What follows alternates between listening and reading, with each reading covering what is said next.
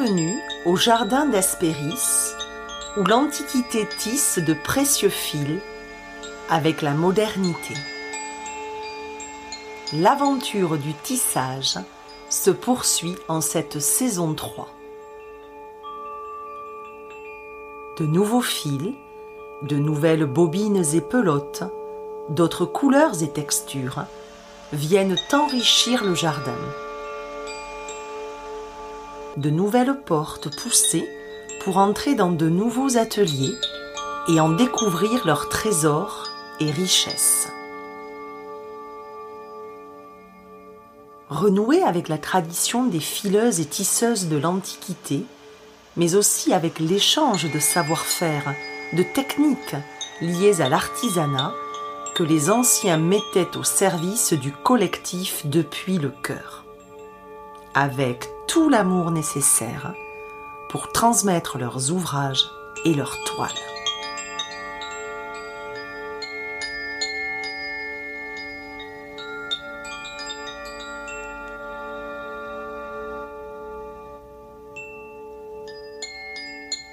Je vous invite au jardin pour rencontrer la nouvelle tisseuse Lion ascendant cancer de cette pleine lune en Lion c'est avec spontanéité, générosité et chaleur que cette nouvelle tisseuse se dévoile, met en lumière toutes ses parts et nous fait entrer dans l'atelier de Salty Studio.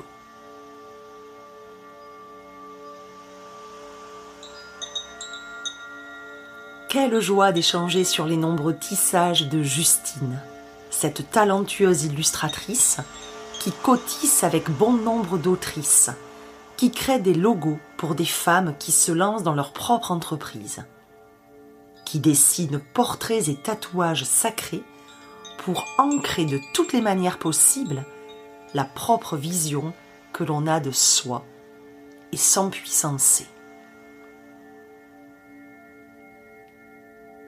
Justine, la créatrice de l'illustration des tisseuses au jardin d'Hespéris. Mais aussi la tisseuse qui a su faire naître la prêtresse du miel sous ses doigts pour mes écrits et mes transmissions à ce sujet.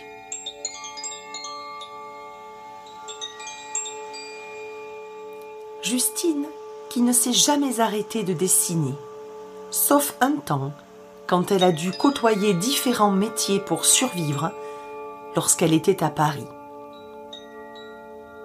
Justine qui a retrouvé ses parts féminines par l'expérience de la vente en lingerie féminine dans une boutique aux allures feutrées de boudoir intimiste.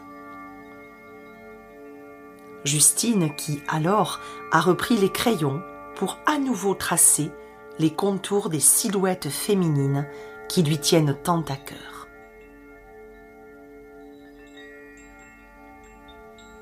Après une expérience de chef pâtissière, notre tisseuse Lyon a laissé de plus en plus de place à sa créativité, au point de se consacrer uniquement à Salty Studio.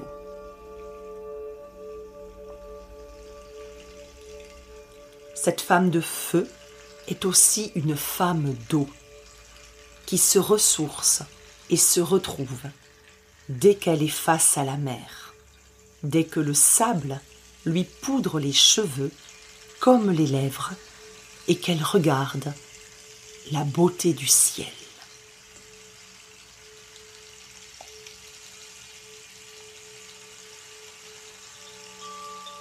Justine nous partage généreusement ses expériences, sa vision de la vie, ses tissages et cotissages qui s'ouvrent de plus en plus vers le monde, vers l'extérieur, qui diffuse sa voix, ses guidances, bientôt des oracles, et qui sait une retraite que cette prophétesse, à la fois visionnaire et mystique, organisera bientôt.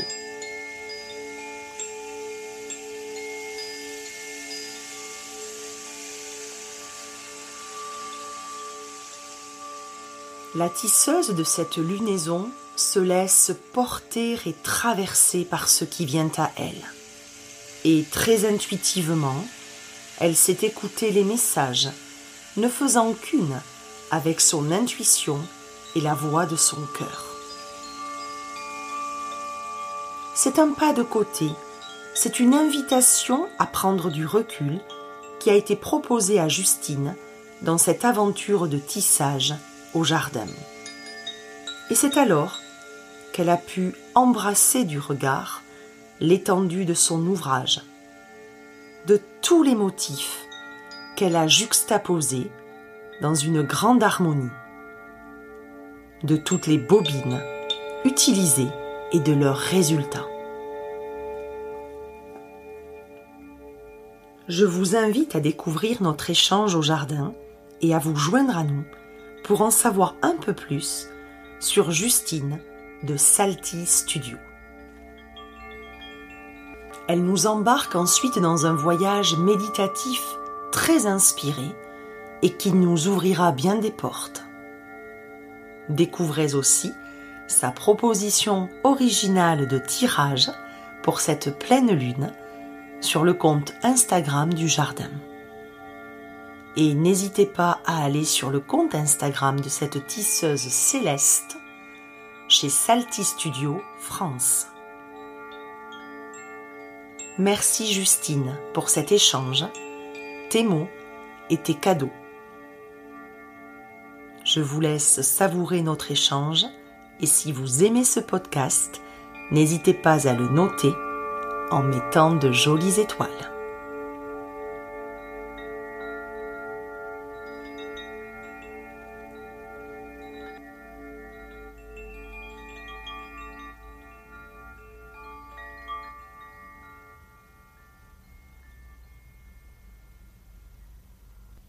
Bonjour Justine. Bonjour Nadège.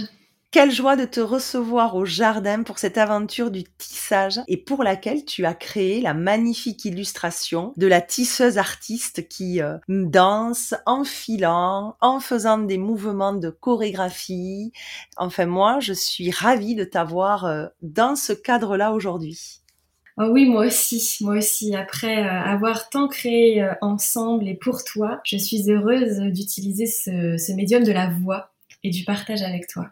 Alors, que tu sois ici aujourd'hui en dit long sur notre rencontre à mes yeux et ce qui s'est passé depuis 2020. Parce qu'avant de te rencontrer, j'ai rencontré tes créations graphiques avec la formation sur les chakras que proposait Katia Bouchiche. Et euh, tu as euh, avec elle et pour elle cotisser euh, de magnifiques illustrations qui mettaient vraiment en scène sous des traits féminins très souvent euh, le chakra sur lequel elle nous faisait travailler. Tout de suite j'ai été appelée euh, par ces silhouettes et ça m'a amené à ton compte Instagram dont on reparlera tout à l'heure mais qui s'appelle Saltise Studio France. Et puis là j'ai vu tes créations au fil des semaines, au fil des saisons et des sabbats c'était vraiment comme euh, une façon d'être magnétisé par ce que tu euh, proposais, qui me parlait euh, beaucoup sur les traits, mais sur ce qui s'en dégageait, sur ce qui émanait de ces créations. Et puis il y a eu l'été 2020, donc euh, vraiment quelques mois après avoir démarré euh, la formation sur les chakras, où j'ai été prise moi aussi d'une frénésie inspiratrice pour écrire sur les prêtresses du miel. Et quand ça a pris réellement forme, que je me suis sentie euh, tenir quelque chose, une matière en fait.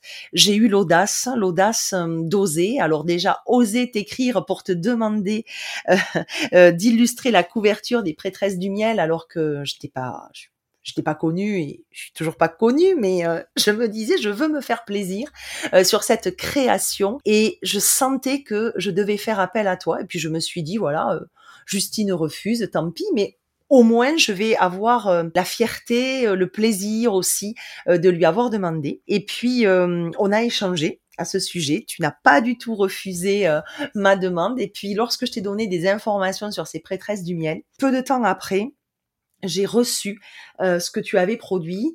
Et, j'avoue que hum, en, l'ouvrant, j'ai été mais soufflée par ce qui s'est dégagé euh, de la représentation de la prêtresse du miel que tu en avais euh, faite. C'était euh, autant dans les détails, autant dans la silhouette, autant dans les couleurs aussi très très mielées, très ambrées, très très ocre. Et là, voilà, je, je, je, tenais la couverture idéale et, et rêvée et au-delà de ce que j'avais même pu imaginer, mais ça me parlait tellement. C'est comme si tu l'avais vue dans l'Antiquité cette femme et que tu l'avais reproduite.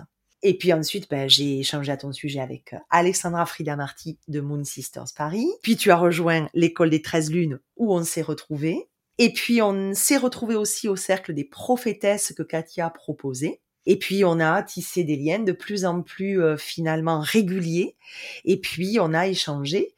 J'ai même expérimenté une guidance avec toi. Alors euh, elle a été pas mal ébranlante sur des points de, ben, de vérité. Et je ne savais pas comment toi tu pouvais savoir en fait parce que c'était la première fois que je faisais euh, appel à une guidance. Et au fil des mois ce que tu avais dit euh, euh, ben, finalement n'a cessé de m'étonner dans la façon dont ça se concrétisait dont ça s'attachait à la réalité. Et puis après je fais souvent appel à tes illustrations pour des articles que j'écris sur les divinités notamment pour Beauty Therapy Absolution. Alors en effet, quand on voit euh, le nombre de fois où on s'est euh, trouvé, retrouvé, croisé, recroisé, ben c'était tout à fait naturel euh, que je te reçoive au jardin aujourd'hui en tant que tisseuse avec de très nombreuses bobines hein, que tu dérouleras pour nous parce qu'elles sont à la fois graphiques, visionnaires et mystiques. Waouh, quelle, euh, quelle belle présentation. C'est vrai que en t'écoutant, je me rends compte que notre relation, elle est vraiment à l'image en fait euh, des tissages, des tisseuses et de la résonance qu'elles peuvent créer en chacun. Parce que euh, effectivement, tu es arrivé à moi et tu as fait que arriver à moi et, dérouler toi aussi tes bobines vers moi, que j'ai, attrapé ces fils et puis après j'ai connecté avec tout un tas d'autres femmes et avec tout un tas aussi d'autres apprentissages. Je trouve que ce que tu viens de, de parler, de résumer là, est à l'image de tout ce que tu offres et œuvres aussi pour les femmes et pour ceux qui croisent ta route. Merci. Et c'est vrai que je tiens à cette euh, métaphore du tissage. Euh, je la trouve très belle, mais euh, j'aime créer avec le fil, les aiguilles déjà, au sens premier. Mais je m'aperçois que hum, les rendez-vous, les échanges, les rencontres sont vraiment dans l'harmonie de, ce chemin que j'ai entrepris, puis du tissage aussi que je propose. Donc, ben merci en tout cas d'avoir dit oui. C'était avec une grande joie. Mm. Alors Justine, première question, Comment te sens-tu au jardin et dans les énergies de pleine lune en lion, dans les énergies aussi du verso qui ne sont pas très loin de celles du poisson, qui arrivent, et puis euh, en te situant entre visionnaire et mystique si on reprend les, les archétypes féminins?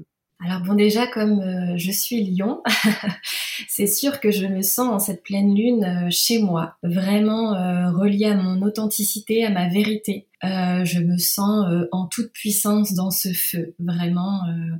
je me sens, je me sens bien, je me sens comme véritablement aussi poussée en moi-même. Là, je n'ai plus aucun choix de me dérober peut-être parfois ou de me cacher de certaines parts de moi. Je suis mise tout en lumière, voilà. Et visionnaire et mystique, ça te parle aussi, je suppose. Oui, ah bah oui, bien sûr, parce que déjà, je trouve ça très intéressant, c'est qu'en astrologie, en fait, euh, cette visionnaire, donc ce signe du Verseau, il est en, opposé et en complémentarité de ce lion. Et euh, mon frère, euh, dont je suis extrêmement proche et verso. Donc en fait, cette complémentarité et cette adversité, je l'ai en face de moi en permanence. Et cette visionnaire, en fait, elle est à cette image de cette relation que j'entretiens avec le verso parce que elle a toujours été euh, ces outils de clairvoyance, cette, cette façon de, de voir plus loin et d'être connecté en permanence à sa vision, et ben en fait, elle a été à cette image, elle a été ma complémentarité et aussi mon adversité. C'est quelque chose qui a toujours été là, mais en même temps que j'ai souvent fui. Et puis après, j'en ai fait mon outil, je l'ai apprivoisé et je l'ai complètement intégré en moi. Mais euh, cette visionnaire, elle est le reflet vraiment de, de ce travail intérieur que j'ai fait. Et puis bon, la mystique, hein, elle m'habite depuis toujours, de toute façon. C'est vrai que j'ai toujours été cet enfant qui qui parlait seul, qu'on laissait parler seul parce que je savais que je n'étais pas seule. J'ai eu la chance aussi que mes parents me laissent vivre ce que j'avais à vivre dans ces moments-là. Mais j'ai toujours vécu dans, ce monde euh, fait d'images, d'énergie, de sentiments et de, de résonance. En fait, j'étais sans arrêt en... Euh, comment je pourrais expliquer? En résonance et en même temps en tout en sentiment en fait face à ce que je, percevais de l'extérieur et puis euh, d'aimer toujours aller plus profondément en moi, d'aller toucher profondément les gens aussi pour découvrir leur joyau véritable. Ça pour moi aussi c'est le reflet de la mystique. Mm. Alors justement, euh, tu, évoquais que ça avait toujours été en toi, autour de toi. Est-ce que tu peux nous parler un peu de, toi, de ton parcours, de ce qui aujourd'hui euh, fait que ben, tu crées ce que tu crées et tu es qui tu es? Voilà. Est-ce que tu peux nous en parler? Oui, bien sûr. Alors déjà, euh, j'ai toujours dessiné, mais vraiment c'est quelque chose, je suis née avec un crayon à la main. J'ai toujours dessiné beaucoup de femmes, beaucoup de visages de femmes, des bouches, des corps, des hanches, ça même petite, je dessinais ça. Et puis, euh, bon, forcément, j'ai fait des études d'art, hein, mais j'ai été poussée à, faire ça, des études d'art et puis de littérature aussi, parce que les mots, euh, la puissance des mots, de la lecture et de l'écriture m'a toujours habitée. Ensuite, euh, ben, j'ai été à Paris et là j'ai fait énormément de métiers différents. J'ai, je me suis, comme je dis souvent, je me suis pris la vie en pleine gueule quand j'étais à Paris parce que je sortais euh, des études d'art et en fait je trouvais que les études d'art ne m'avaient pas du tout préparé à la vie, la vraie vie. Qu'est-ce que j'allais faire en fait avec cet art? Et donc euh, ben, j'ai dû, j'ai été confrontée ben, à la réalité que je devais manger, que j'avais un loyer très cher, que je devais vivre et survivre. En fait, ça a plutôt été ça. Et j'ai été confrontée en fait à toute cette aridité, je trouve, de la vie. J'ai fait énormément de métiers dits alimentaires, donc j'ai été barman, j'ai été serveuse, euh, voilà, j'ai été vendeuse et à un moment donné, je me suis retrouvée à être vendeuse de lingerie euh, pour une créatrice de mode qui faisait de la lingerie rétro. Et je dirais que là, j'ai trouvé beaucoup de réponses en moi parce que j'accompagnais les femmes à se connaître dans leur intimité, à se connaître vraiment elles-mêmes en commençant par quelle taille de soutien-gorge je fais réellement. Parce que beaucoup de femmes, en fait, elles ne connaissent pas réellement la taille de sous-vêtements qu'elles font. Soit c'est trop petit, soit c'est trop grand. Elles, elles, elles, ne savent pas trouver euh, une culotte qui, qui les mette suffisamment en valeur selon leur morphologie. Et en fait, là, j'ai renoué vraiment avec moi-même, avec euh, peut-être cette part aussi de moi que j'avais délaissée parce que je devais faire d'autres métiers que ce que j'étais réellement. Et j'ai compris pourquoi je dessinais des femmes en permanence. Et à ce moment-là, j'ai vraiment renoué avec mon art et je me suis mise de nouveau à redessiner parce que ça faisait quelques années que je ne dessinais plus, que je m'essayais à d'autres choses mais je ne dessinais plus. Et à ce moment-là, dans ces cabines d'essayage et face à toutes ces femmes et, même à ces conversations très intimistes qui se passaient dans les cabines et puis dans, ce décor très vintage rempli de velours, de roses, de, fauteuils à franges, de, musique rétro, de, de diva jazz, etc eh bien, euh, j'ai renoué en fait vraiment avec ce que j'avais envie de donner, ce que j'avais envie d'offrir, euh, l'accompagnement femmes, ça c'était une certitude, euh, les toucher, être dans l'intimité avec elles, et aussi renouer avec le dessin et les dessiner pour leur montrer bah, toute la beauté qu'elles émanaient, aussi bien extérieure qu'intérieure. Et à partir de là, eh bien forcément que j'ai redessiné, redessiné en parallèle, j'étais, je suis devenue pâtissière, donc en fait, c'est vrai que je jonglais en permanence entre un yin et un, yang, à l'image en fait de ce lion ascendant cancer que je suis. Donc j'avais une vie très active où je travaillais avec des hommes, où du coup je suis devenue chef pâtissière, donc je menais cette brigade euh, vraiment dans mon yang, avec beaucoup de douceur, j'imagine quand même. et puis en parallèle, bah, quand je rentrais chez moi, euh, plutôt que de faire la sieste, parce que ben je me levais très tôt, hein, quand on est pâtissière, se lève extrêmement tôt. Euh, plutôt que de faire la sieste, et eh ben je dessinais, je dessinais parce que j'avais des choses à dire, j'avais des choses à exprimer. Et puis euh, bah, petit à petit, en fait, euh, j'ai décidé de diffuser mes dessins. Donc j'ai créé cet Instagram que beaucoup d'entre vous connaissent et m'ont découverte grâce à, à, cet espace que j'ai créé qui s'appelle Salty Studio. Et puis et puis ben en fait petit à petit, euh, ça a pris, ça a pris forme. J'ai contacté des, auteurs qui, qui me subjuguaient et pour qui j'avais envie de dessiner. Et puis en fait, euh, tout s'est fait très naturellement et petit à petit, j'ai délaissé la pâtisserie pour laisser davantage de place à l'illustration. Puis toute la place à l'illustration, j'ai ouvert les guidances et je me suis profondément reconnectée à mon yin en fait, pour en faire aussi mon yang, mon champ d'action. Voilà. Waouh Et tout est profondément fluide et logique quand tu en parles. Alors oui, quand j'en parle, c'est sûr, c'est sûr que maintenant j'ai trouvé un sens et j'ai compris euh, euh, le sens de, chacune de ces étapes. En revanche, c'est vrai que ça a toujours, euh, ce parcours a été très challengeant, bien sûr. J'ai beaucoup travaillé sur moi et j'ai beaucoup été à l'intérieur de moi pour chasser beaucoup d'idées, beaucoup de paradigmes, beaucoup de choses que j'avais euh, qui, me, qui me mettaient en résistance en fait et qui m'empêchaient d'accéder et d'acquérir à la vie véritable que j'avais envie de m'offrir. Mm. Et puis arrive, donc tu l'as dit, Salty Studio.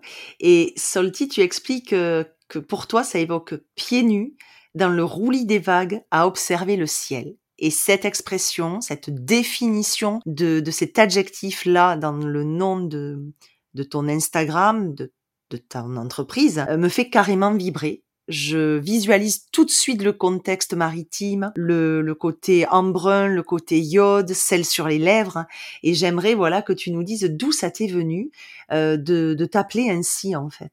Alors je cherchais un nom justement pour ouvrir cet espace pour partager mes dessins et pour accompagner nombreuses de mes clientes justement euh, dans leur charte graphique, d'en créer un logo et trouver un nom. Je sais ô combien c'est challengeant et ô combien ça vient chercher à l'intérieur de nous pour réussir à nous définir, à définir le nom de cet espace. Et en fait, euh, donc je cherchais depuis quelques semaines, j'avais plein de pistes. Et puis un moment, euh, je pars en week-end avec euh, mon chéri. Et puis euh, moi, c'est vrai que je me sens vraiment en authenticité et en vérité avec moi-même quand je suis face à la mer, que j'ai les pieds ou les fesses dans le sable et que je regarde la mer, que je regarde le ciel. En fait, à ce moment-là, je comprends pourquoi je suis sur Terre, pourquoi j'ai voulu revenir sur Terre encore une fois. Enfin, je suis connectée à toutes les parts de moi quand je suis face à la mer avec du sel dans les cheveux, que ma peau a été réchauffée par le soleil toute la journée. En fait, je suis aussi en phase avec euh, avec ce lion et ce cancer, avec ce soleil et puis cette eau, euh, cette mer, euh, c'est cette cyclicité aussi qu'elle représente. Donc, je pense, je, je, ne saurais pas expliquer davantage à part de dire que ça a été une fulgurance quand j'étais là, les pieds dans l'eau. je me suis dit, ok, c'est Salty. Et puis ce studio, parce que bah, c'est un studio créatif, c'est un espace que j'ai voulu créer et que j'espère euh, voilà pouvoir créer aussi euh, davantage dans la matérialité, que cet espace ne soit pas que numérique. Mais je dirais que Salty, en fait, c'est surtout relié à l'évidence et aux sensations. Voilà. Et alors justement, dans cet atelier, dans ce studio, comme tu dis, créatif, euh, le chaudron est sans cesse en ébullition. Et dis-nous un peu plus sur toutes les, les facettes de tes tissages parce qu'il y a le dessin, les illustrations, tu, voilà, tu nous en parles, mais il y a tout autre chose aussi à côté et on ne peut pas dire que ce ne soit pas relié. Alors je te laisse nous en parler de ces tissages-là. Alors c'est vrai que bah, je suis illustratrice et je suis aussi médium et énergéticienne. Je dirais qu'en fait, tous ces outils, c'est-à-dire que l'illustration et les cartes, la médiumnité, pour moi, ce sont des outils qui sont au service de la même source d'inspiration, du même canal. Parce que pourquoi j'ai décidé de tirer les cartes? Bon, déjà parce que ça m'appelait énormément et que je ne faisais que rêver de cartes. Donc à un moment donné, je me suis dit, il va falloir que j'apprenne euh, à tirer les cartes et que je travaille cette, cette intuition qui ensuite est devenue de la médiumnité. Mais c'était aussi surtout parce que je voulais aider les femmes à leur porter des messages, à les ramener à leur lumière intérieure, à leur authenticité, à ce qu'elles avaient à donner pour elles-mêmes et aussi au monde, à leur entourage. Et c'est exactement pour ces mêmes valeurs et ce même étendard, je dirais même, que je crée et je dessine pour les femmes qui viennent à moi. Ok, je dessine parce que pour moi aussi, pour euh, ce que j'ai envie de donner, mais souvent, maintenant, vu que c'en est mon métier, je dessine pour les femmes et euh, pour ce qu'elles ont à donner, par exemple, quand je fais des portraits, ce que j'appelle des portraits sacrés, eh bien, ces femmes, c'est parce que elles me contactent à un moment dans leur vie où c'est important pour elles de, se voir réellement telles qu'elles sont, de réveiller la lumière euh, qu'elles ont à l'intérieur d'elles. Et donc, euh, moi, c'est dans ces moments-là que, j'œuvre et à chaque fois, c'est par la même source, tu vois, par ce même féminin sacré que je veux révéler et, et, offrir en fait. Mm. Et tu ne crées que pour des femmes, des clientes, ou est-ce qu'il y a aussi des hommes, euh, par exemple dans les auteurs que tu peux contacter, ou, quand tu proposes des tatouages aussi, ou est-ce que c'est spécialement une clientèle féminine? Alors non, aujourd'hui c'est une clientèle euh, expressément féminine. Pourtant, je suis entourée dans ma vie de beaucoup d'hommes, mais je dirais que c'est par mon, trait en fait, mon, dessin, euh, bah forcément que ça va appeler plus les femmes aujourd'hui. Mais je sens que de toute façon, euh, beaucoup de femmes comme moi ont d'abord travaillé énormément pour les femmes, mais que ces prochains mois et ces prochaines années, la balance sera de nouveau rééquilibrée et, peut-être des hommes viendront à moi. Je tire les cartes hein, pour des hommes, mais je dessine aujourd'hui que pour des femmes. Mm.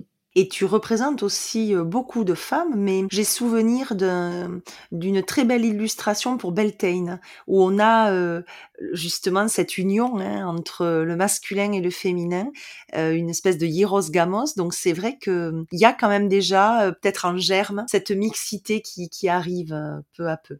Très bien, merci. Alors qu'est-ce que tu alors qu'est-ce que tu crées? Tu nous l'as dit, mais comment tu crées? Pourquoi euh, on pourrait dire que visionnaire et mystique euh, te vont comme des gants sur mesure en fait? Comment euh, tu pourrais expliquer la fulgurance d'inspiration, la, la, canalisation, je sais pas comment tu vas l'appeler, mais comment en fait tu chopes le truc pour qu'il vienne à toi ou le truc te chope et tu vas à lui?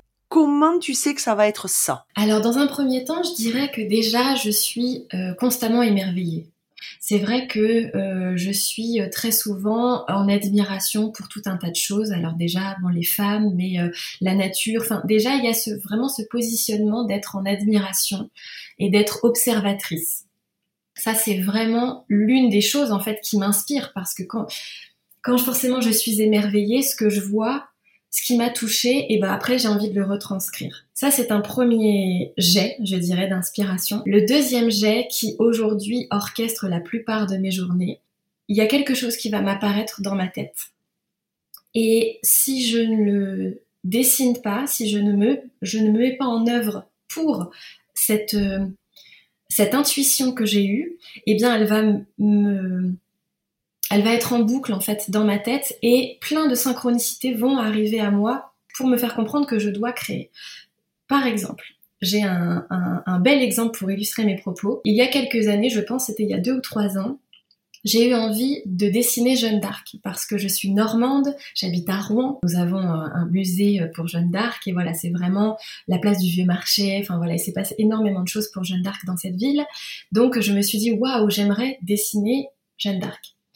Et puis, euh, dans la semaine, j'ai eu tout un tas de synchronicités. Je lisais un livre qui parlait de déesse, et puis un soir, j'ouvre le bouquin, et là, je tombe sur Jeanne d'Arc et une définition de Jeanne d'Arc.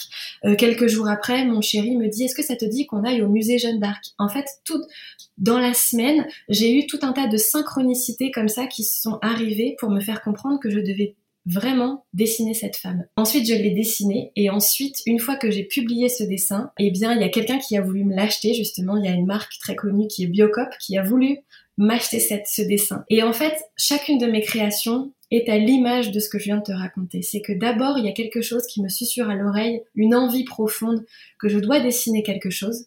Et si je ne le fais pas, les synchronicités arrivent. Et ensuite, une fois que j'ai offert ce dessin euh, au public, disons, eh bien, il y a forcément quelqu'un, quelque chose, une situation qui va arriver à moi parce qu'elle aura eu besoin de ce dessin.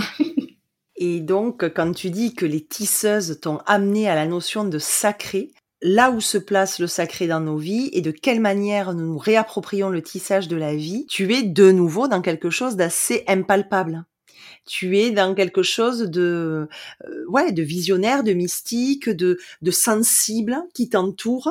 Mais en fait euh, tu es comme amené voilà. Et là, j'aimerais bien que tu nous euh, développes un petit peu ce fil-là, et notamment en, nous faisant part de ce que tu nous as écrit sur les tisseuses et sur une très très belle vision qui t'est apparue, une scène finalement où, où tu étais voilà, euh, en train de tisser. Et donc, si tu en es d'accord, j'aimerais beaucoup que tu nous partages ton écrit. Oui, bien sûr. Alors, euh, la, première en fait image qui m'est venue quand j'ai pensé euh, aux tisseuses et que j'ai commencé à préparer cet échange entre toi et moi, Nadège, tout de suite ça m'a renvoyé à une image qu'on m'a fait revivre lors d'un soin karmique où j'étais dans un tipi où je me suis vue deux tresses posées sur les épaules. J'étais agenouillée sur un tapis et je tissais des motifs sacrés auprès du feu. Connectée à la voûte céleste, je tissais l'histoire de mon peuple. J'étais ce lien entre les mondes. Point par point, je comptais l'histoire des hommes, tout en filant leur destinée, répétant ce geste ancestral qu'à travers les âges nous n'avions jamais abandonné.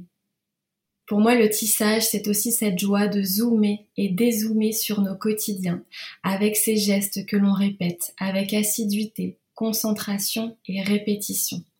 Enfoncer l'aiguille, puis laisser passer le fil, puis ressortir l'aiguille et délaisser un point de couleur ou note dorée pour souligner la préciosité de ce que l'on a à donner, puis prendre du recul, de la distance sur chaque point et voir le tissage dans son ensemble, ce que chaque coup d'aiguille dans le tissu a voulu créer, retirer ce voile que nous avions devant les yeux et admirer l'adage prendre vie sous notre regard comprendre comme chacun a déposé son fil sur notre chemin et y a laissé ses motifs, ses reliefs et ses couleurs.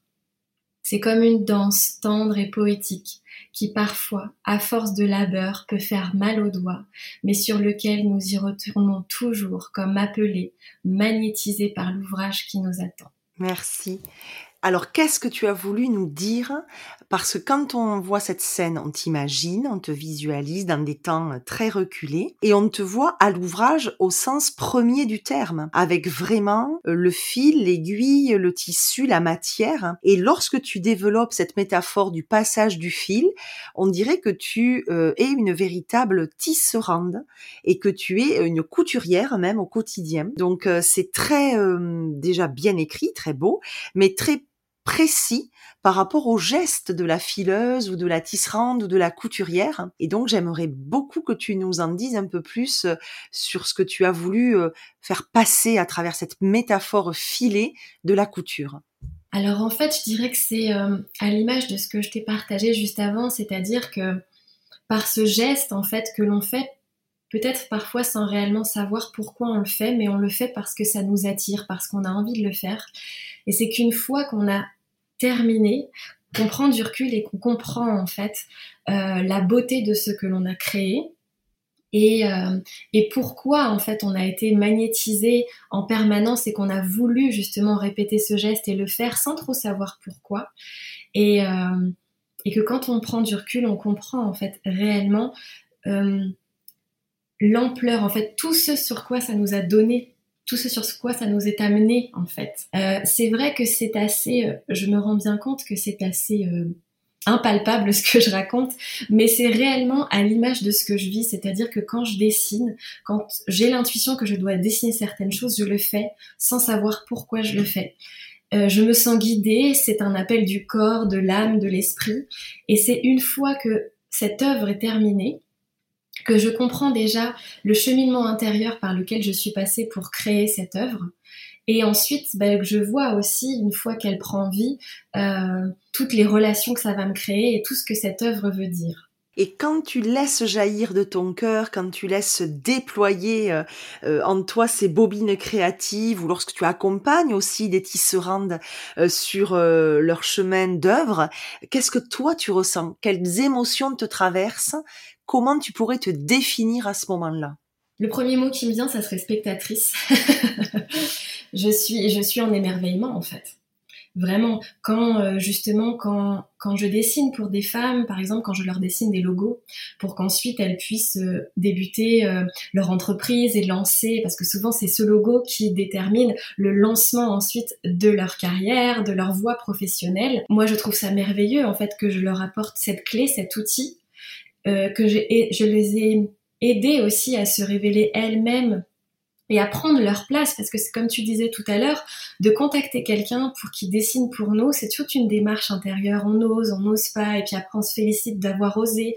Parce que pour nous c'est important d'avoir quelqu'un qui dessine ce que l'on est ou ce que l'on a à donner. Et je te dirais que c'est la première clé pour ensuite ouvrir la porte à un espace pour chaque femme, justement, à cette voie professionnelle, et qu'elles prennent entièrement leur place et qu'elles puissent offrir tout ce qu'elles ont à offrir. Donc moi, en fait, je suis spectatrice de ça parce que je leur donne un outil, et après, je les vois se révéler, je les vois rayonner, je les vois œuvrer dans le monde par rapport à ce qu'elles sont réellement. Et c'est exactement la même démarche que quand je fais une guidance. Quand je fais une guidance, je leur dis des choses qui les connectent davantage à leur cœur, à leur âme, à ce qu'elles ont elles, qui elles sont en fait. Et puis parfois aussi avec l'énergie, je les, je les libère de tout un tas de choses pour qu'elles aient accès à leur authenticité, leur vérité et qu'elles puissent déployer leurs ailes librement. Et c'est très beau, c'est très généreux aussi ce que tu dis et, et je, je, comprends euh, le côté spectatrice. Et ce que j'aime bien quand tu dis, c'est, ça revient souvent dans tes propos, c'est euh, aider les femmes à prendre leur place. Voilà, alors par la guidance, par l'illustration, par le logo qui va donc les lancer. Et dans l'atelier des tisseuses et fileuses de l'Antiquité, chaque femme avait sa place et, en tout cas savait la prendre à ce moment-là, même si on sait que dans l'Antiquité, à certains moments, dans certains endroits, euh, il y avait quand même un statut de la femme qui n'était pas toujours mise euh, au au premier plan. Et encore, il y a des nuances à apporter selon les, les, endroits grecs notamment et selon les époques. Mais en tous les cas, on s'en fait euh, des stéréotypes et on se, on voit bien qu'elles se rencontraient lors de retraites, lorsque elles honoraient Déméter. Mais on voit aussi que dans cet atelier, pendant neuf mois, euh, elles avaient euh, euh, ces fils qu'elles attrapaient, elles créaient, elles étaient au service de la bobine, hein, comme tu as dit, et elles ne se rendaient pas toujours compte de ce qu'elles allaient créer parce que souvent c'était pour l'œuvre collective qui allait naître sous leurs doigts agiles pour notamment euh, recouvrir une statue, celle d'Athéna, si je prends l'exemple à Athènes, euh, pour l'honorer neuf mois plus tard. Et ces femmes qui s'entraidaient, qui se donnaient la main, qui s'inspiraient les unes les autres dans leurs motifs créatifs, mais aussi qui alimentaient leur œuvre par leur savoir-faire et qui s'inspiraient de ce qu'elles échangeaient pendant ces temps privilégiés où elles se retrouvaient sur la journée. Eh bien là aussi, elles ne savaient pas ce qu'elles allaient créer réellement. C'est lorsqu'elles le euh, mettaient, revêtaient hein, euh, sur la statue que là, elles avaient le recul nécessaire pour voir un petit peu ben, ce que chacune avait pu produire. Et donc quand je te rattache à elle, comment te sens-tu? Ah bah je me sens complètement en adéquation parce que c'est vrai que là la manière dont tu viens de, parler de ces tisseuses antiques et eh ben je trouve que ça fait vraiment écho à la manière dont je fonctionne en fait où quand je quand je crée, je me reclus en fait dans cette grotte, dans cet espace créatif, vraiment où où, où cet adage en fait, il y a personne qui peut m'en enlever. et c'est vrai que pour l'entourage, bah, il faut quand même comprendre ça, c'est que quand je crée, eh bien, on perd la notion de temps, on est dédié à ce que l'on fait. Et c'est vrai que parfois la notion de jour, de nuit, de manger, euh, d'être avec l'autre qui vit avec nous peut paraître assez euh, déconcertante par rapport à, l'énergie qu'on ressent lorsque l'on crée. Donc je l'apparente à ces neuf mois dont tu parles justement. Parce que par création, moi-même je passe par tout un tas de, de voyage intérieur aussi, où si parfois je n'arrive pas à dessiner quelque chose, eh bien je sais que c'est parce que à l'intérieur de moi j'ai des blocages sur certaines choses. Donc je me, en fait, dans mes créations, je me questionne en permanence moi-même et je, je, je suis en miroir en fait à chaque fois par ce que je crée. Et puis c'est une fois que c'est terminé que je rends ce, ce travail au collectif, comme tu le dis, je, c'est vrai que je, je, ne crée pas pour mettre un manteau sur Athéna, mais disons que mes clientes, je les vois peut-être comme ça, comme des déesses justement à, à sacraliser. Et puis, euh, et après, à ce moment-là, je me rends compte en fait de ce qui s'est passé. Je me rends compte de ce que j'ai donné et de ce que ça va apporter à l'autre ou, ou aux femmes qui déposeront leur regard sur ce dessin, par exemple. Et je vais reprendre un exemple, mais très personnel. Je reviens sur les prêtresses du miel. Quand tu l'as produit et que tu l'as regardé, avant même de me le soumettre, de me l'envoyer, qu'est-ce que ça t'a fait? Je me suis dit, c'est vraiment moi qui ai fait ça. c'est c'est souvent des questions que je me pose une fois que je vois le travail fini. Je me dis, mais euh, c'est moi qui ai créé ça vraiment parce qu'en fait, je, je n'ai pas l'impression. C'est comme si je ne me souvenais pas. Et puis, euh, et puis notamment avec cette prêtresse du miel, eh bien tout de suite ça m'a renvoyé forcément à, une part de mon âme. Ouais, vraiment. Donc à une époque antique où on se connaissait, où on était vraiment ensemble déjà. C'est certain. Ouais. Et quand moi je t'ai donné mon, mon avis, que je t'ai fait mon retour, comment tu t'es sentie? Ah bah dans l'émotion la plus totale. Dans l'émotion la plus totale et en même temps, dans ces moments-là, quand j'ai vos retours, je me dis que je j'œuvre réellement euh, ce pourquoi je suis faite en fait. Parce que je vois ce que j'apporte, ce que je donne au monde et la manière dont j'aide, dont j'œuvre pour le collectif, de manière individuelle à chaque fois. Mais bon, euh, tu vois, chaque femme euh, est le lot du collectif. Et à chaque fois, je suis remplie d'émotions et je suis bouleversée en fait. C'est vraiment ça. Mhm. Et après, il y a, quelque chose que j'aimerais que tu nous expliques, c'est euh, ta création de, de dessins, de, contours, de motifs, de symboles pour les tatouages. Comment tu, approches euh, ça? Alors euh, cet art du tatouage, j'y ai toujours été appelée. C'est quelque chose qui a toujours déconcerté d'ailleurs mes parents parce que quand j'étais petite, quand on était au marchand de journaux, c'est pas des carnets de coloriage que je demandais, c'était des, des magazines de tatouage. Et ça, c'est vraiment, et je les ai retrouvés il y a quelques années et je me suis dit, waouh, c'était là, mais même quand j'avais 5 ans, quoi. Et, je me dessinais tout le temps sur les mains, euh, euh, tout le temps dès que ma mère avait des magazines, forcément, bah, j'arrachais les pages et je dessinais sur les visages de ces femmes. Alors, je pense qu'on est beaucoup à avoir fait ça quand on était enfant, mais tout le temps, voilà, je leur, je leur faisais des maquillages, des tatouages ça a toujours fait partie de moi. Je me suis fait tatouer très jeune et c'est quelque chose que je fais toujours. Enfin, euh, c'est ornemental pour moi vraiment. Je ne saurais pas l'expliquer en fait davantage. C'est quelque chose qui fait partie de moi. C'est comme euh, c'est un art à part entière. C'est autant tu sais je dessine les corps de femmes, les courbes, etc. Autant j'aime les orner de dessins. voilà. Oui et souvent tes tes silhouettes féminines sont tatoués à différents endroits. Euh, que ce soit bras, jambes et même un peu le cou. J'ai souvenir de certaines euh, images où le cou est quand même pris aussi comme dans une écharpe graphique et, et après voilà donc tu, tu entres en contact avec une, une cliente, enfin une cliente plutôt entre en contact avec toi, euh, t'aiguilles un petit peu et tu dessines ce qu'après elle a porté au salon de tatouage. C'est ça. Alors en fait, j'aime bien, euh, c'est-à-dire que cette idée de tatouage sacré, elle m'est venue euh, grâce à une de mes clientes pour qui j'ai fait une guidance. Et ensuite, elle m'a dit, euh, écoute, j'ai envie de me faire tatouer. Est-ce que tu peux me faire un tatouage suite à cette guidance? Comme si en fait cette guidance pour elle, elle avait été initiatique, elle avait marqué quelque chose et elle voulait honorer ce passage grâce à un tatouage et elle voulait que ça soit moi qui le fasse. Et là, d'un coup, je me suis dit, mais waouh, Justine, c'est merveilleux ce que cette cliente, elle te renvoie de toi. Et donc, c'est à ce moment-là que j'ai décidé d'ouvrir euh, ces tatouages sacrés. Et quand je dessine, je fonctionne exactement que euh, pour une guidance, c'est-à-dire que je demande la date de naissance de cette personne, une photo d'elle, pour pouvoir me connecter à son âme. Et ensuite, euh, bah voilà, je, je demande forcément des détails techniques, si elle a certaines envies, si euh, sur quelle partie du corps, parce que ça aussi c'est à prendre en compte. Et ensuite, bah, je me connecte complètement à elle. Je lui fais part des images que j'ai vues en général, ça colle avec ce qu'elles ont envie. Et ensuite, je fais, euh, je fais ce tatouage. Et après, avec ce dessin, elles vont voir leur tatoueur. Parce que moi, je ne sais pas tatouer. C'est quand même quelque chose qui est très méticuleux et qui demande beaucoup de travail de tatouer des peaux. Et, euh, et donc après, elles vont voir leur tatoueur et elles se font ancrer euh, ce dessin. Voilà.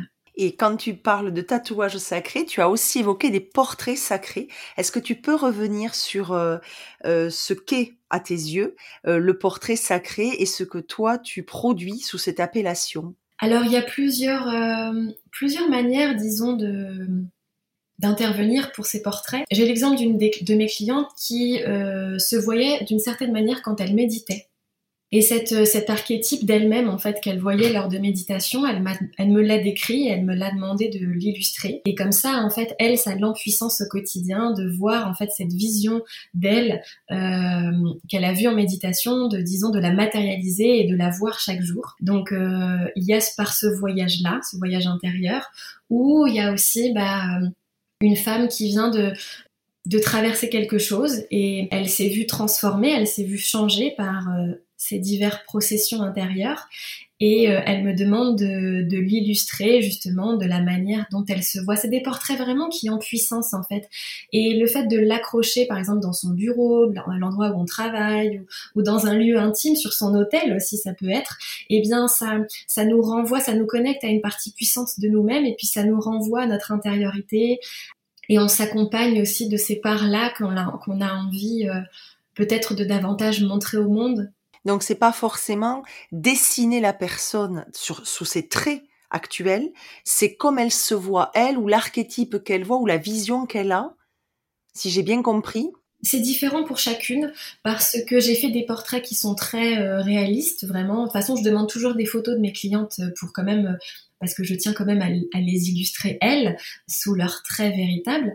Mais euh, c'est vrai qu'après, soit je les habille comme elles, elles m'ont demandé, donc soit en prêtresse, soit en guerrière. Je leur, ensuite, je leur mets des attributs qui vont les empuissancer en fait. J'ai une cliente aussi, elle m'a dit dessine-moi en indienne, donc euh, en guerrière indienne, en amazone. Enfin, c'était tout un processus aussi pour elle. Donc, euh, bah, je lui ai fait des, des tatouages sur le visage, je lui ai fait une coupe d'indienne, mais c'était quand même son visage.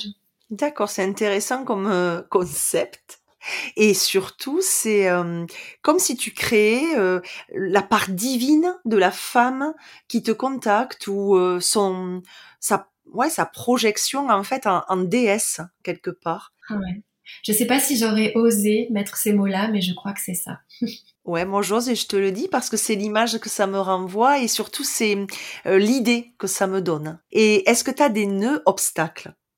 Dans euh, tes créations, des fils emmêlés dans ton atelier ou, des moments, euh, ben, tu en parlais un peu tout à l'heure en disant si je n'arrive pas à le sortir de moi ou à le créer, je sais que j'ai un blocage et que c'est quelque chose que je n'ai peut-être pas travaillé sur moi. Est-ce que tu peux peut-être euh, nous en parler de ces nœuds, obstacles, blocages? Oui, bien sûr. En fait, c'est vrai que comme je fais un métier qui est entièrement relié à l'inspiration, il faut vraiment que je m'impose comme un cadre pour justement que ma vie soit au service de cette inspiration. Parce que si je ne prends pas suffisamment soin de moi, eh bien je ne peux pas euh, dessiner, je ne peux pas donner. Et donc à partir de là, bah, ma profession s'arrête.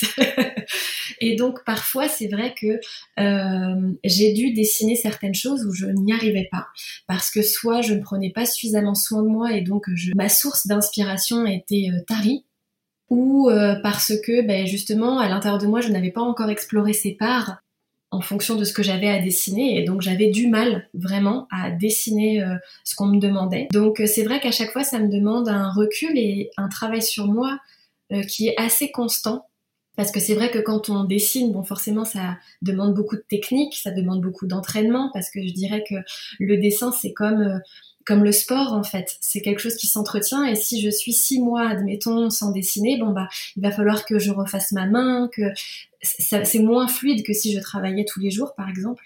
Et puis euh, l'inspiration, ouais, elle dépend beaucoup de des évolutions personnelles que je vais traverser et puis de la manière dont je vais prendre soin de moi. Mm. Parce que si, c'est vrai que c'est complètement différent, par exemple, que quand j'étais pâtissière, parce que quand j'étais pâtissière, bon bah c'est un autre cadre de travail, un autre cadre de vie euh, où peu importe notre état intérieur, on fait des gâteaux. On n'a pas besoin euh, d'autant de conscience en fait pour faire des gâteaux. Euh, en revanche, mais quand je dessine, si j'ai rien à dire, si j'ai rien à exprimer, bah, le dessin ne pourra pas se faire. On n'a pas autant besoin de conscience quand on crée des gâteaux euh, c'est non, mais c'est peut-être pas ce que tu dirais maintenant si tu devais euh, être chef pâtissière, parce que prendre soin de soi, je pense que ça peut aussi influencer la manière dont tu travailles, et d'autant plus si tu es dans un cadre euh, très rigide ou soumis à beaucoup de pression aussi peut-être que ta façon de voir les choses aurait évolué si tu étais resté dans un autre type de, de métier. Mais là, on comprend bien, oui, cette hygiène en fait de vie, autant euh, intérieure qu'extérieure, pour te permettre d'être un véritable réceptacle en fait à ce que tu dois produire. C'est ça, ouais, exactement. Et euh, as-tu des tissages ou des cotissages alors rêvés, envisagés, déjà ou pas sur le métier à tisser, bon, je pense que tu en as déjà sur le métier à tisser, vu comme ça euh, est en effervescence chez toi. Mais est-ce que tu peux, voilà, nous, en parler un peu plus de ces euh, futurs euh, tissages ou cotissages? Oui, bien sûr. Alors moi, vraiment, ce que je, ce que j'avais très très envie de faire, c'était des oracles, bien sûr. Et euh, donc euh, l'année dernière, j'ai manifesté très fort de faire, de créer des oracles. Et ça y est, euh, je viens d'en terminer un. Donc là, je peux en parler. C'est avec ma chère collaboratrice Elodie Leclerc, qui œuvre dans le mouvement, dans la guérison et l'énergétique. Et on vient de terminer en synchronicité avec la dernière pleine lune, euh, on a mis au monde, on a accouché de ce projet toutes les deux. 42 euh, dessins, c'est pas rien. Surtout, à chaque fois, bah, il faut illustrer chacune des thématiques. Et donc, chaque dessin est le reflet vraiment euh, énergétique et intuitif de chacune des thématiques. Donc, on, traverse à chaque fois hein, des, émotions au fur et à mesure qu'on a dessiné, enfin que j'ai dessiné et elle, elle a écrit sur euh, les sujets de cet oracle euh, qui sortira euh, cet automne. Je suis en train de dessiner un nouvel oracle aussi avec une, une autrice. pour l'instant, ça reste secret, mais pareil, il sortira en fin d'année, plus vers Noël ça, c'était vraiment euh, quelque chose qui me tenait vraiment à cœur, en fait, d'allier euh, la collaboration avec des auteurs, en fait, et d'illustrer leurs propos. Et puis, euh, peut-être qu'un jour, il y aura mon propre oracle, mais pour l'instant, le sujet n'est pas encore descendu. Voilà.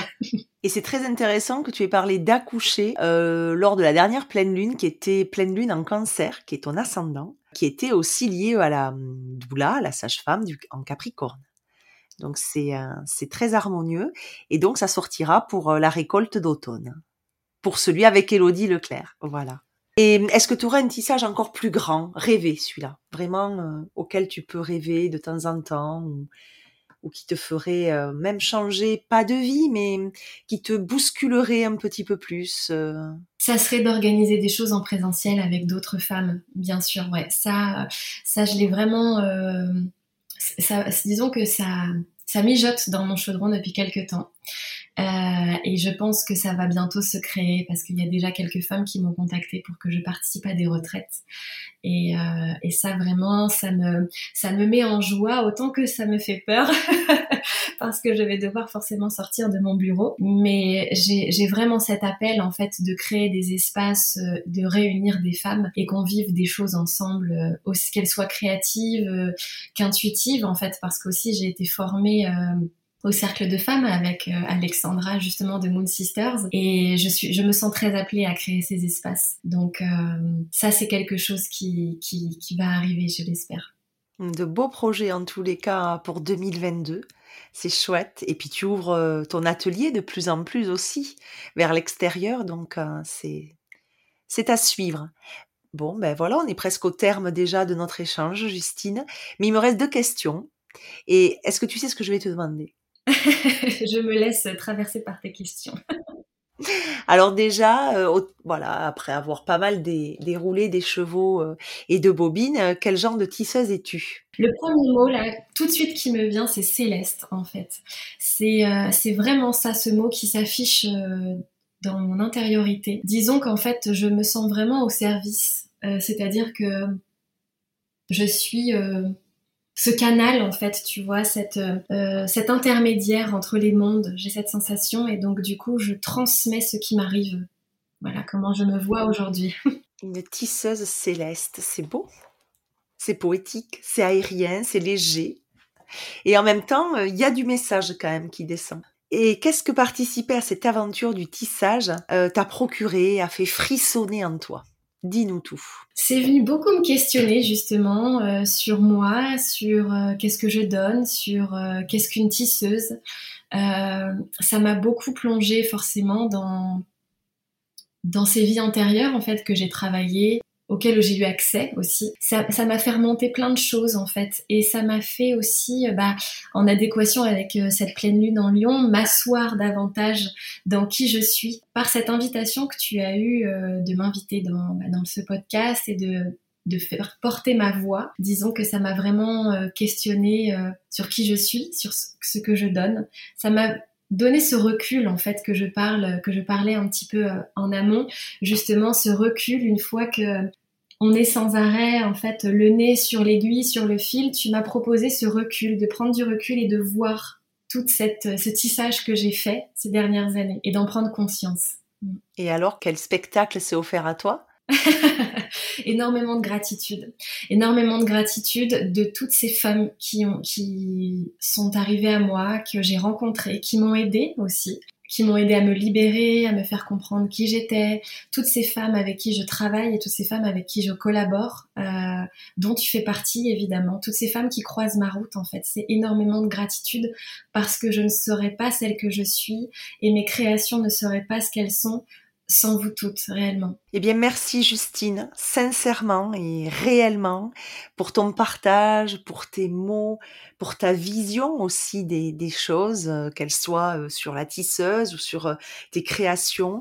merci pour ce que tu fais émaner et continue de nous régaler de tes euh, créations, de tes graphismes, de tes coups de crayon euh, si inspirés, si inspirants aussi.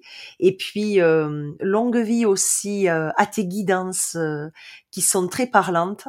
Et puis, on, a hâte de voir les oracles à venir et les, les événements que tu proposeras par la suite. Merci infiniment. Quand ce mot merci ne suffit pas, voilà ce que je ressens euh, actuellement. Merci Nadège de créer ces espaces, de nous transmettre tout ce que tu as à nous transmettre, parce qu'effectivement on sent que tu as euh, cette claire connaissance, je dirais. Tu vois, ce, toi ça t'arrive comme ça, ça te déferle et, et tu, tu, ne fais que créer des espaces justement de réunion, de partage. Et euh, merci de suivre ta voix. Voilà.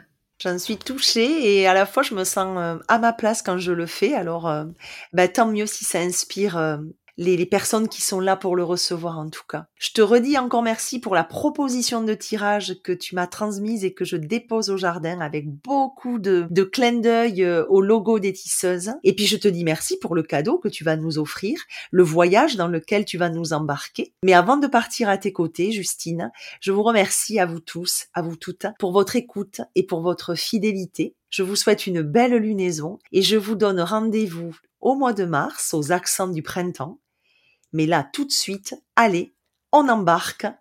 Fais-nous voyager, Justine.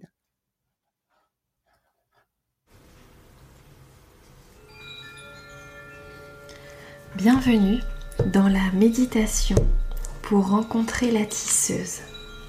Je vous invite à vous installer confortablement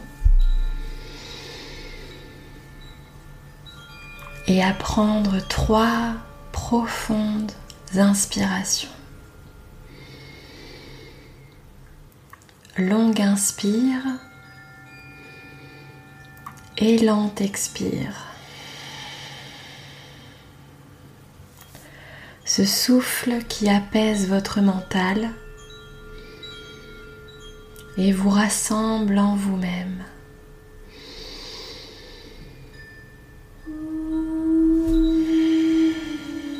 Vous êtes ici, bien présente à l'instant. Prenez conscience du support sur lequel vous reposez et vous vous abandonnez aux vagues de votre respiration. Je vous propose de visualiser un endroit en pleine nature dans lequel vous vous sentez en sécurité, calme et détendu. En harmonie avec les éléments dans cet espace sacré. Prenez le temps de vous délecter de ce paysage.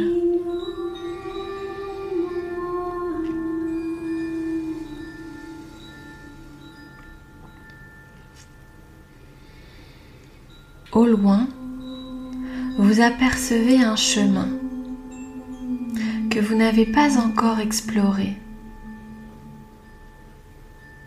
Vous avancez vers lui.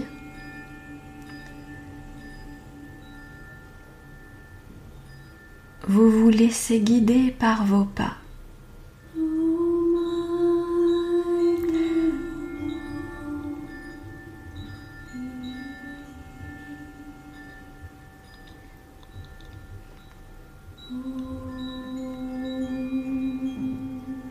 Vous arrivez devant un temple de toute beauté. Un temple magnifique éclairé par le soleil. Vous sentez sa vibration puissante et mystique jusqu'à vous. Vous décidez de vous approcher.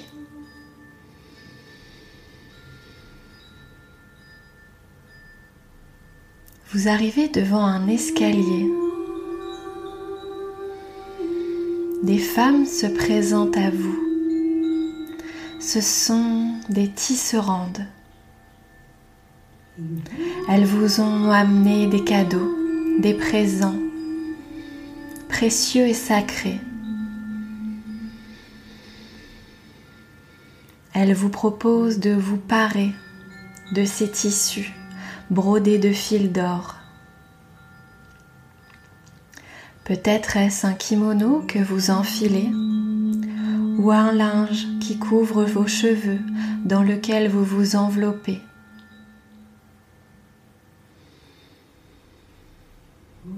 Vous remerciez et saluez ces femmes qui sont venues à votre rencontre.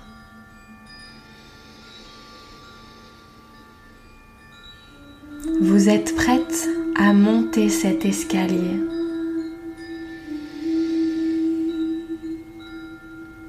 Une marche, deux marches, trois marches. Respirez. Laissez la musique de ce temple venir à vos oreilles.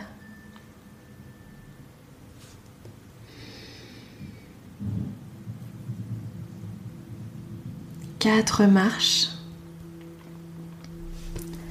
Cinq marches.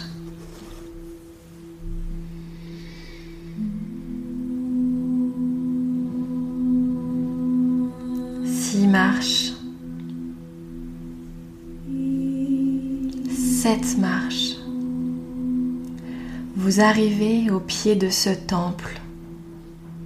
Vous prenez un instant pour l'admirer. Admirez son architecture, ses détails, ses décorations.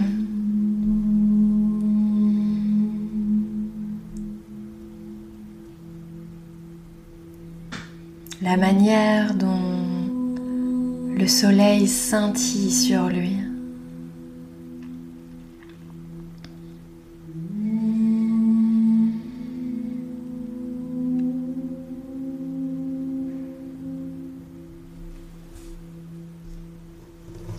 Femme s'approche de vous. Son visage est peint de motifs dorés et ses mains portent des pinceaux. Si vous l'autorisez, elle ornera votre troisième œil de son art. Elle peint votre front à la racine de vos sourcils d'un motif léger. Vous sentez ses pinceaux les poils de ses pinceaux délicatement effleurer votre front et y déposer un symbole sacré. Elle orne également vos pommettes d'une poudre d'or et dessine sur vos lèvres. Elle vous part de bijoux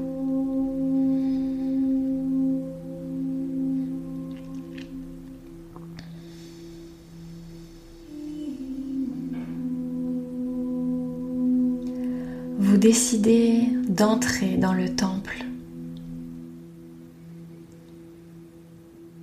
Traversé par la lumière du soleil, sa clarté et sa grandeur vous donnent l'effet d'un cocon majestueux. Une multitude de bougies sont allumées. Une fontaine se trouve au milieu de cet espace où baignent des fleurs de nombreux parfums viennent danser à vos narines. Est-ce la fleur d'oranger, le musc, l'ambre ou encore la rose que vous sentez? Délectez-vous de ces fragrances.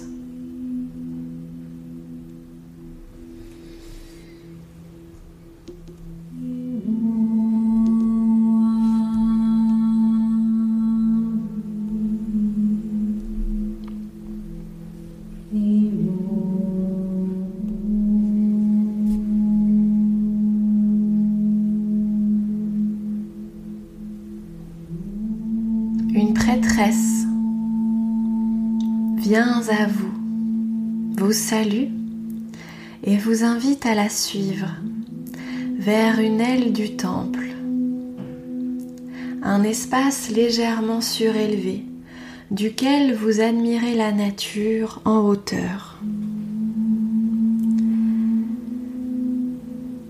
Vous pouvez apercevoir les oiseaux voler, la cime des arbres, le paysage dans toute sa splendeur.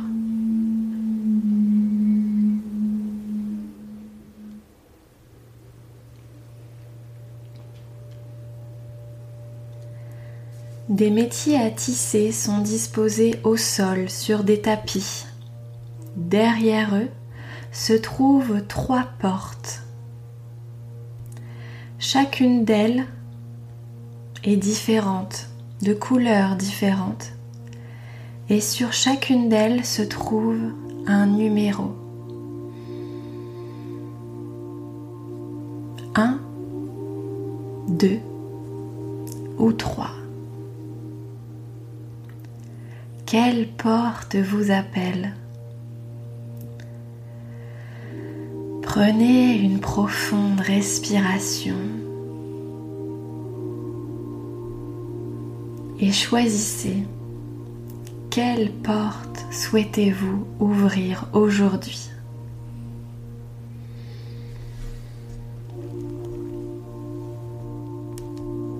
Je vous laisse entrer vers cette porte que vous avez choisie. À l'intérieur, une tisseuse vous y attend. Vous installez sur un des fauteuils présents dans cette pièce. Vous prenez un instant pour vous découvrir ou vous redécouvrir. Vous plongez votre regard dans le sien. Que voyez-vous?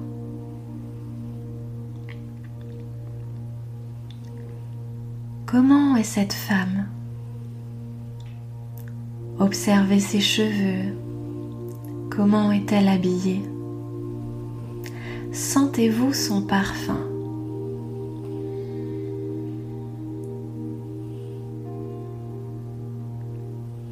Vous vous sentez happé par cette bulle d'amour et d'énergie qui vous enveloppe. Vous êtes en confiance.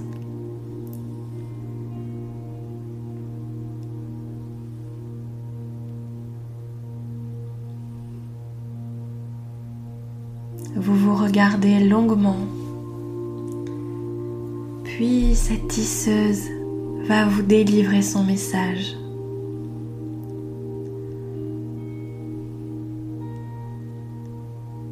Écoutez-la avec votre cœur.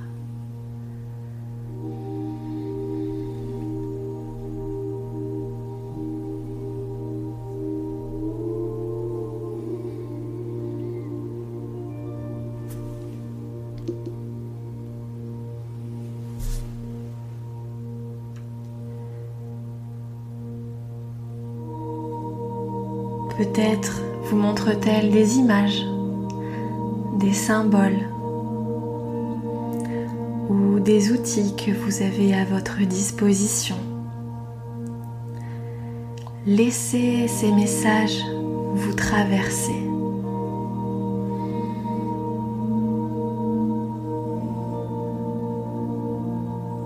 Accueillez-les car ils sont donnés avec amour, tendresse et bienveillance.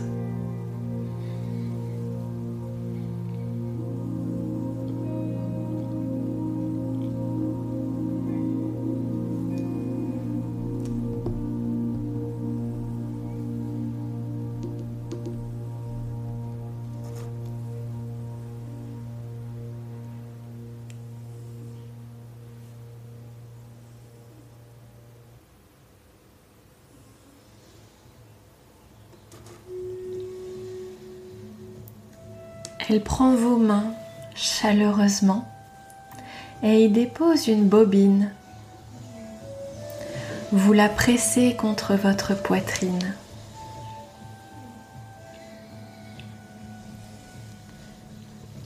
Votre échange avec cette tisseuse se termine. Vous sortez de cette pièce et refermez la porte.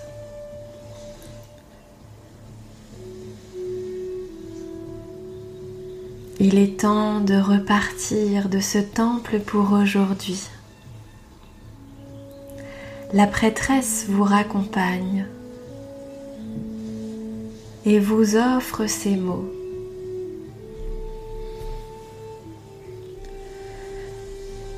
Garde précieusement ce message dans ton cœur et sache que tu peux revenir en ce temple dès que tu en ressens le besoin.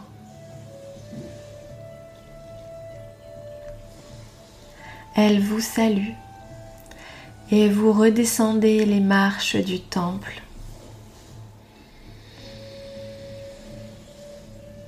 Une marche, deux marches, trois marches. Respirez.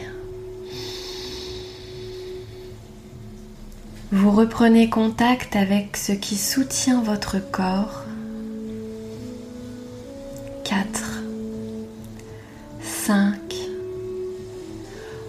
Bougez légèrement les doigts. Faites tourner vos chevilles. Respirez. 6, 7. Vous reprenez conscience de la pièce qui vous entoure et laissez résonner en vous ce voyage de la tisseuse. Peut-être que vous aurez envie d'écrire les messages reçus pendant cette méditation. Vous préparer un thé ou prendre quelques instants pour continuer d'atterrir. Remerciez-vous de ce temps que vous vous êtes accordé.